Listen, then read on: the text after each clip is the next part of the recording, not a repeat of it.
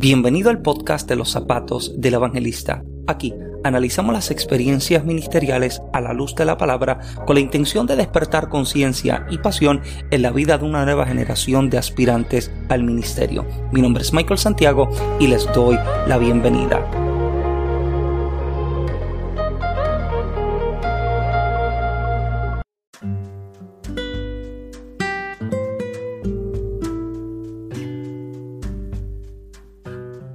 Muchas bendiciones y bienvenido nuevamente al podcast de los zapatos del evangelista. Este que le habla su hermano Michael Santiago y me honra poderles tener nuevamente conmigo en un nuevo episodio. Hemos dado inicio a lo que ha sido esta segunda serie titulada Problemas internos en la que hemos hablado diferentes temáticas que entiendo que son relevantes e importantes para la vida de la iglesia hoy y también para la vida de los líderes y ministros de la iglesia del hoy temáticas que yo entiendo que posiblemente son eh, puesta en poco en algunos foros o en algunos lugares, ya que se le da más importancia hablar acerca posiblemente em, del adulterio, de la fornicación, de problemas como estos y se, se olvidan o se ignoran estos problemas que son los que llamamos los internos, que son los que no se ven a plena vista, pero que tienen el mismo poder devastador, tienen la misma capacidad eh, para matar, neutralizar y detener el propósito de Dios en la vida de aquellos que se dejen tocar por ellos. Y en este último episodio quisiera hay tantas cosas, ¿verdad?, que pudiéramos seguir hablando acerca de los problemas internos. Podríamos hablar acerca de la rebeldía, podríamos hablar acerca de la falta de sometimiento, podríamos hablar acerca de las enemistades, podríamos hablar acerca de pecados sin confesar. Eh, y aunque todos, ¿verdad?, son demasiado importantes y cada uno también, ¿verdad?, merece su episodio por sí solo para poderlos eh, desarrollar de la manera correcta. Eh, posiblemente más adelante, ¿verdad?, hagamos Em, nuevamente otra serie de problemas internos, eh, volumen 2, algo así por el estilo, y podremos entonces, ¿verdad?, tocar estos problemas que son demasiado importantes y yo creo que hace falta hablar, hablar más a menudo temas como estos. Eh, y antes, ¿verdad?, entrar en lo que es el tema de, este último episodio de esta serie, em, eh, quisiera, ¿verdad?, recalcar esto que acabo de decir. Es demasiado importante que tratemos estos temas en nuestras congregaciones es demasiado importante que tomemos el tiempo para hablarlos, para atenderlos, porque como bien me ha escuchado repetidas veces a lo largo de esta serie y de este podcast, que ignorar el problema no lo desaparece, eh, nos damos cuenta de que muchísimas veces nos hacemos expertos en divinidades, en teología, en escatología, en demonología y sabemos de dones y de talentos y de ministerios y a veces como que nos hacemos tan expertos en estas áreas sin embargo, descuidamos las otras áreas eh, que tienen el poder de, de detenernos por completo. O sea, me preocupa que seamos expertos echando fuera demonios, pero que seamos pésimos administradores de nuestro dinero.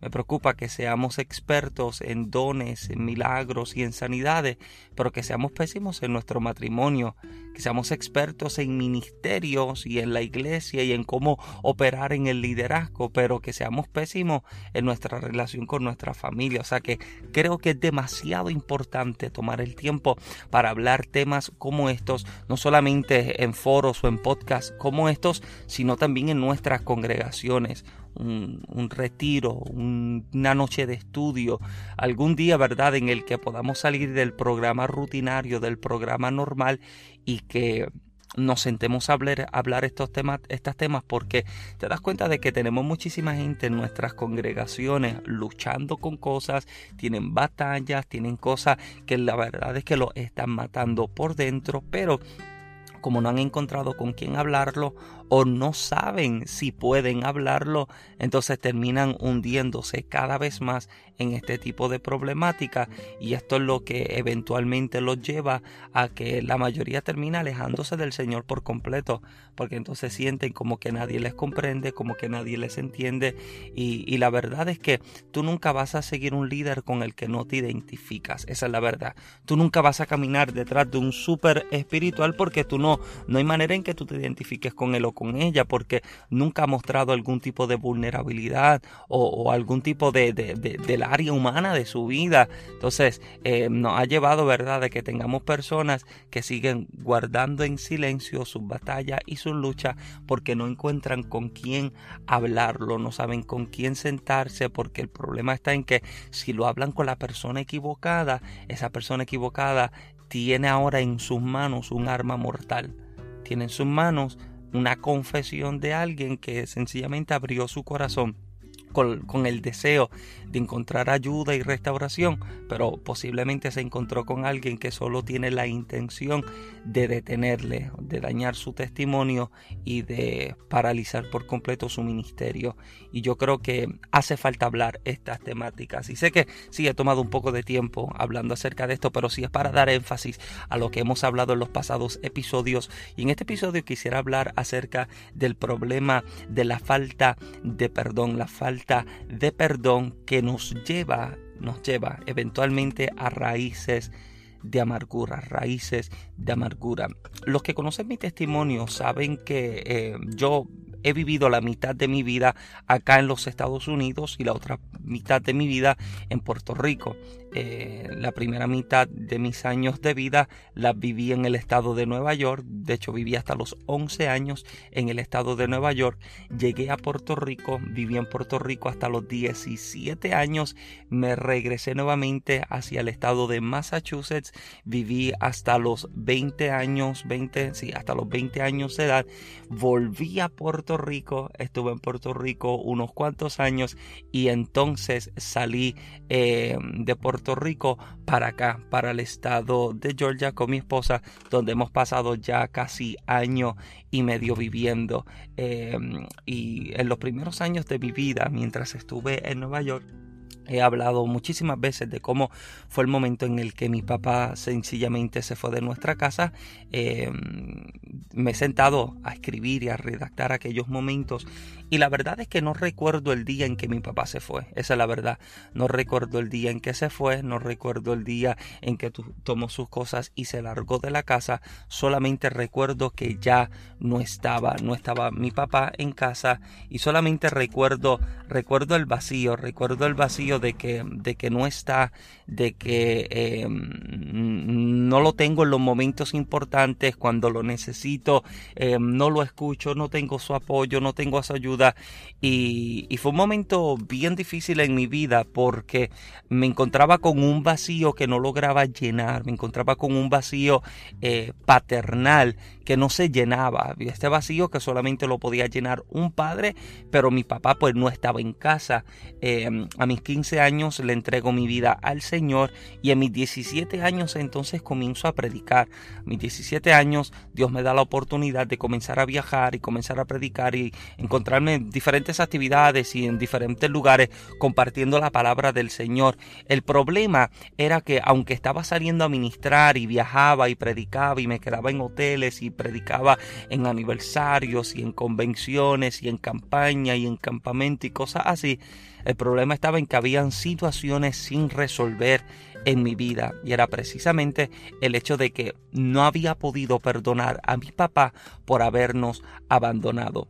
Porque desde el momento en que mi papá sale de casa, eh, yo solamente recuerdo el vacío, recuerdo ver a mi mamá luchar sola por sacar y echar echar hacia adelante a cinco hijos, imagínate, yo soy el cuarto de cinco hijos, cinco hermanos en casa y mami luchar sola prácticamente para sacarnos hacia adelante. Y yo yo honro honro la vida de mi madre, yo di gracias a Dios por la vida de mi madre porque tuvo el cuidado de nosotros, tuvo el cuidado eh, de mis hermanos y buscó, buscó de todas maneras eh, conducirnos, ayudarnos y, y, darnos los consejos necesarios para, para no cometer los errores que posiblemente ella y mi papá habían cometido antes de nosotros. Pero le entrego mi vida al Señor con 15 años de edad, pero cuando el Señor llega a mi vida a mis 15 años, yo me encuentro con toda esta presión y con tantas preguntas y con tanta carga por lo que había sucedido luego de que mi papá se fue de casa, porque cuando se va de casa yo solamente lo estoy viendo como el culpable de todo lo que estábamos viviendo, lo veo como el culpable de que pasáramos necesidades en casa, lo veo como el culpable de que mami tuviese que esforzarse tanto para ella sola proveer a la casa, o sea, lo veía como el culpable, como de tanto dolor, de tanto llanto, de tanto sufrimiento, y esto estaba causando en mí odio y resentimiento hacia él, hasta el punto en que llegaban momentos en mi vida en que las personas me comparaban con él en cuanto a mi apariencia, me decían que me parecía a él, y eso yo lo sentía como el mayor, como el mayor insulto que se me podía dar, porque no era una persona que yo veía con agrado, no era una persona con la que yo soñaba que quería ser como él, al contrario, yo decía, yo voy a hacer todo lo posible para nunca ser como él. Voy a hacer todo lo posible para nunca convertirme como mi padre. Y esto estaba creando en mí el espacio para que el odio creciera, el resentimiento se desarrollara y que lentamente las raíces de amargura comenzaran a consumir todo, todo lo bueno de Dios en mi vida, todo lo que Dios eh, deseaba hacer con mi vida. Y había abierto el espacio para que todo esto poco a poco fuese corrompiendo lo que Dios había depositado en mí y lo que deseaba hacer y desarrollar en mi vida.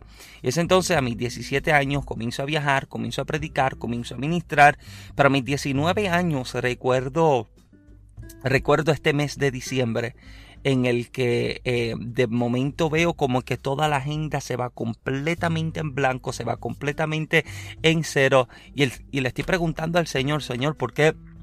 ¿Por qué se cancelaron tanto compromiso? ¿Por qué ya no me están invitando para este mes? ¿Por qué no salgo? ¿Por qué no, no tengo viaje? ¿Por qué no tengo servicio o actividades donde predicar? El Señor me habla y me dice, mira Michael, detuve todo porque hay algo que tú necesitas hacer. Tú no puedes seguir así, no puedes seguir predicando así, no puedes seguir predicando mientras odies a tu padre. Tienes que perdonar a tu papá. Y en esas semanas nos habíamos enterado de dónde mi papá vivía en el estado de Pensilvania. Y dos de mis hermanos, mi hermano mayor y mi hermano menor, habían viajado a Pensilvania, habían estado uno o dos meses con él y luego entonces yo viajé. Yo sé que yo he hablado de esto antes, pero permítame llegar donde deseo llevarles en, esta, en este episodio. Eh, llego, comparto con él todo un mes. Recuerdo que... Eh, pues ya no era el niño que había dejado atrás, no era aquel niño pequeño que el último que había visto por última vez, ahora pues ya había crecido, tenía 19 años de edad eh, y yo me encontraba pues ya desenvolviéndome en otras áreas y, y desarrollándome en el ministerio, pero me encuentro con que Dios detiene todo y me lleva al estado de Pensilvania con la única intención de confrontar a mi papá, de sentarme a hablar con él, y de no solamente perdonarlo, sino de también yo pedirle perdón a Él. Porque muchísimas veces nos sentamos a pensar en cuanto al perdón y, pensamos de que solamente tiene culpa la persona que hizo, cuando la verdad es que nosotros en cierto aspecto tenemos también algo de culpa porque los atamos a nuestra vida. Mientras yo no lo perdono, yo lo mantengo atado Mientras yo no lo perdono, yo lo mantengo todavía atado al sentido de culpabilidad y, esta persona no puede recibir restauración ni perdón hasta sentirse no solamente de que ella eh, perdonó, sino también de que ella también se siente perdonada. Y lo mismo sucede con la persona que ha sido agredida u ofendida. No solamente eh, da el perdón, no solamente perdona a la persona, sino que también da espacio para que la persona se sienta perdonada. No solo te perdono a ti, pero también quiero que tú te sientas perdonado. Yo te perdono, pero también perdóname a mí por atarte con mis pensamientos, con mis palabras, con el odio, con el resentimiento a lo largo de estos años. Y la verdad era que yo tenía, en cierto aspecto, a mi padre atado a mi vida porque yo no le podía dejar ser libre mientras yo todavía odiaba y tenía raíces de amargura contra su vida. Entonces Dios me lleva a encontrarme con Él, a tener que enfrentarle, confrontarle, hablar con Él, perdonarnos, abrazarnos para entonces poder ser libre.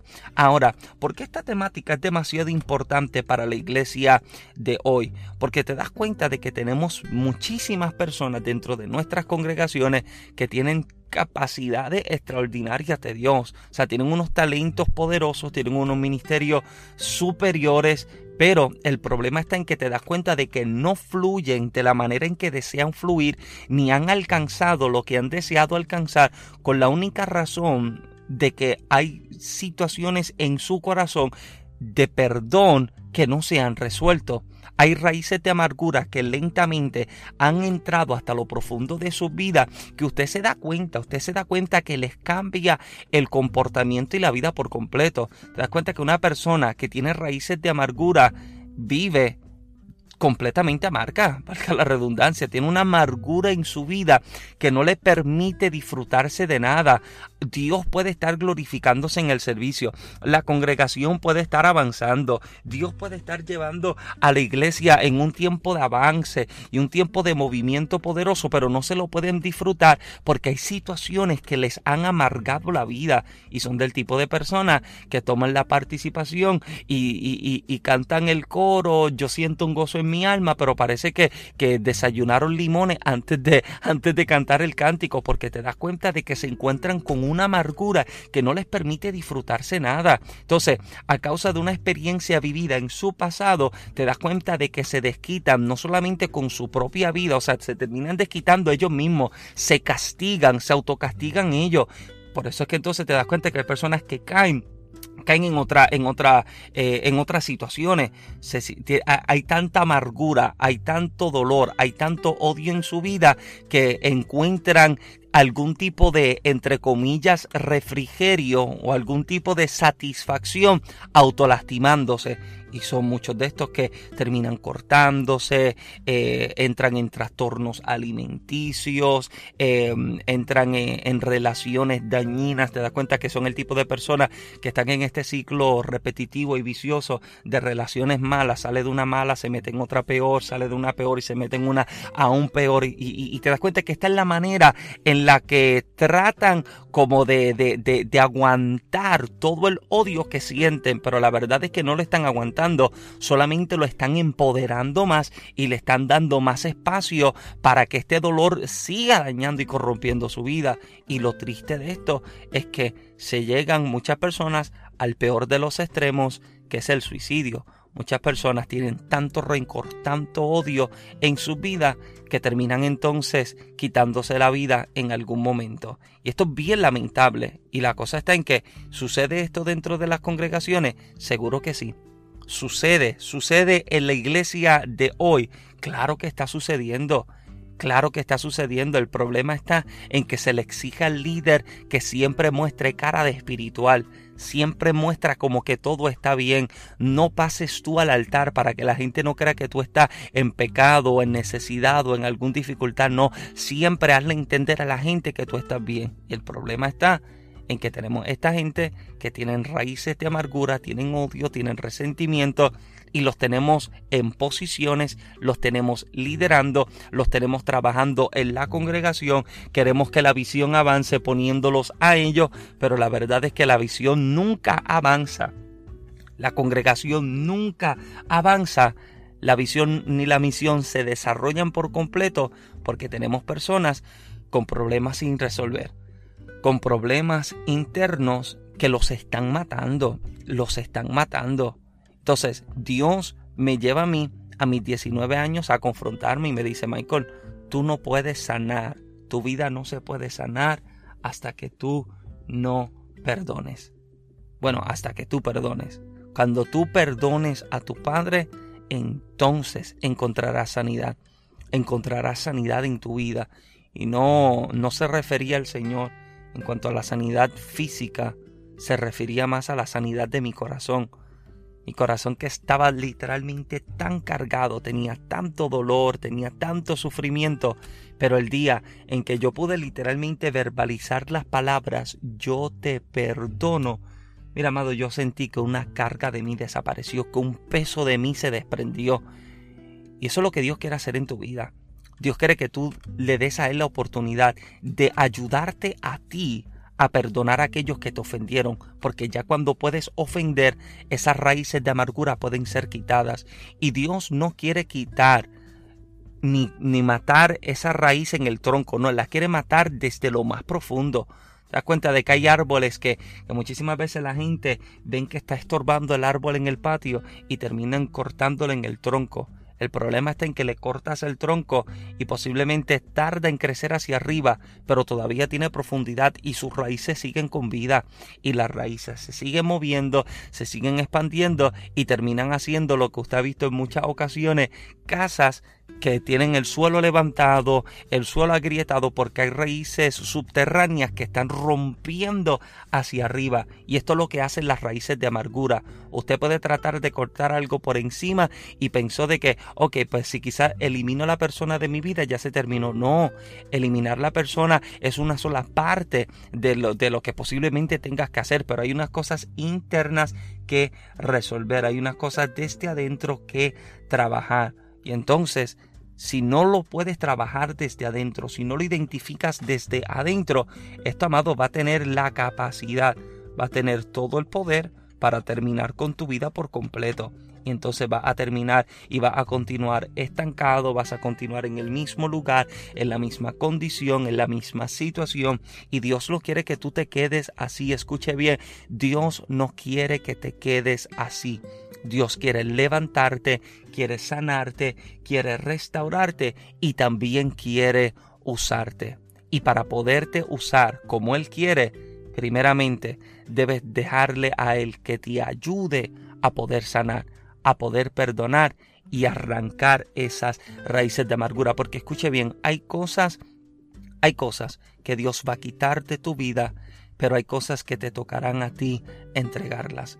Hay cosas que Dios nunca va a tocar en tu vida porque te toca a ti entregarlas. Te toca a ti hacerle frente. Dios le hace frente a aquello que tú no puedes. Dios saca lo que tú no puedes. Dios toca lo que tú no puedes. Y todo lo que tú sí puedes hacer, Él te dice, hazlo tú. Te, te lo delego a ti.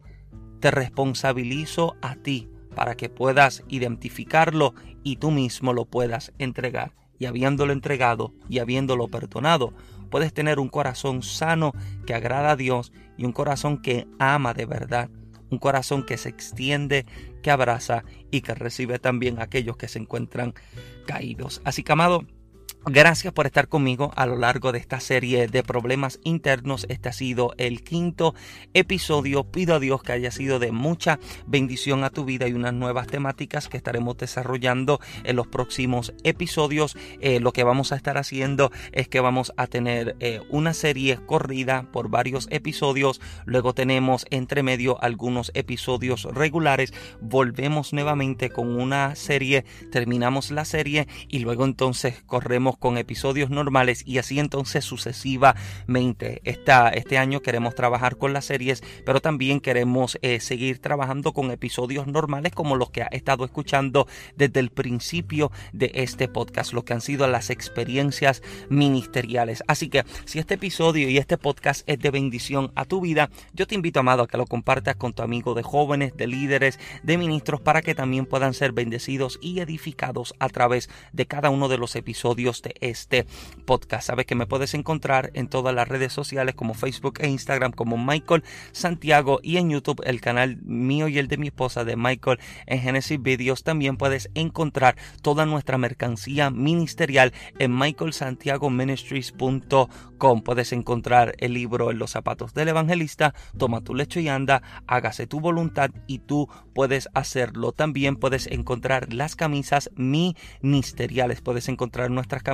ministeriales, la camisa nueva que acaba de literalmente lanzarse apenas tres días atrás, que es la camisa Escogidos por Gracia. Escogidos por Gracias es nuestra camisa nueva ministerial y también la camisa Dios sigue siendo Dios, que es nuestra camisa también del ministerio. También tenemos otras dos camisas, dos diseños diferentes de actitud de fe. Son la camisa oficial del ministerio. Así que, amado, gracias por todo el apoyo que nos han mostrado a lo largo de todo este tiempo. Hablaba con mi esposa hoy y le decía de cómo, cómo ya se cumplió un año del COVID. En un próximo episodio vamos a estar hablando acerca de lo que fue ese año para nuestra vida y nuestro ministerio con el COVID-19. Ese es el próximo episodio que vamos a estar preparando para que usted también pueda conocer un poco de, cómo ha sido, de cómo ha sido nuestro camino y esta trayectoria eh, con el COVID-19 eh, a lo largo de, de todo este año 2020 y lo que todavía, ¿verdad?, sigue sucediendo en este 2021. Así que, amado, eh, gracias, gracias por siempre ser parte de nuestro ministerio póngase en contacto con nosotros para algún deseo, eh, si tiene algún deseo de, podernos eh, invitar, si tiene el, interés de que podamos ministrarles, contáctese con nosotros a Michael Ese es el número de eh, el email de nuestro ministerio o también puedes contactarnos al número del ministerio 787-615-5433 es el número del ministerio. Pueden ponerse en contacto con nosotros para saber así entonces los detalles de nuestra agenda. Pido así que nos ayuden a orar oren muchísimo por nosotros por nuestro ministerio ya que eh, desde el principio de este año hemos eh, bueno desde finalizando el año pasado hemos nuevamente eh, arrancado con el ministerio, con viajes y hemos estado en diferentes estados y en Puerto Rico ministrando y lo que son estos próximos cinco o seis meses estaremos, eh, estaremos haciendo varios viajes y sí pedimos que nos cubran con sus oraciones, ¿verdad? Vamos a estar montados en aviones y también vamos a estar en diferentes lugares y diferentes estados también con tanta gente, así que eh, ayúdenos con sus oraciones. Así que gracias, gracias y gracias. Si desea ser un contribuidor del podcast, también entra en anchor.fm al enlace donde está Michael Santiago, eh, el podcast de Michael Santiago en los zapatos del evangelista y ahí te da las diferentes opciones de cómo ser un contribuidor del podcast. Así que muchísimas gracias. Pido a Dios que te bendiga. Con lo mejor, mi nombre es Michael Santiago. Muchas bendiciones.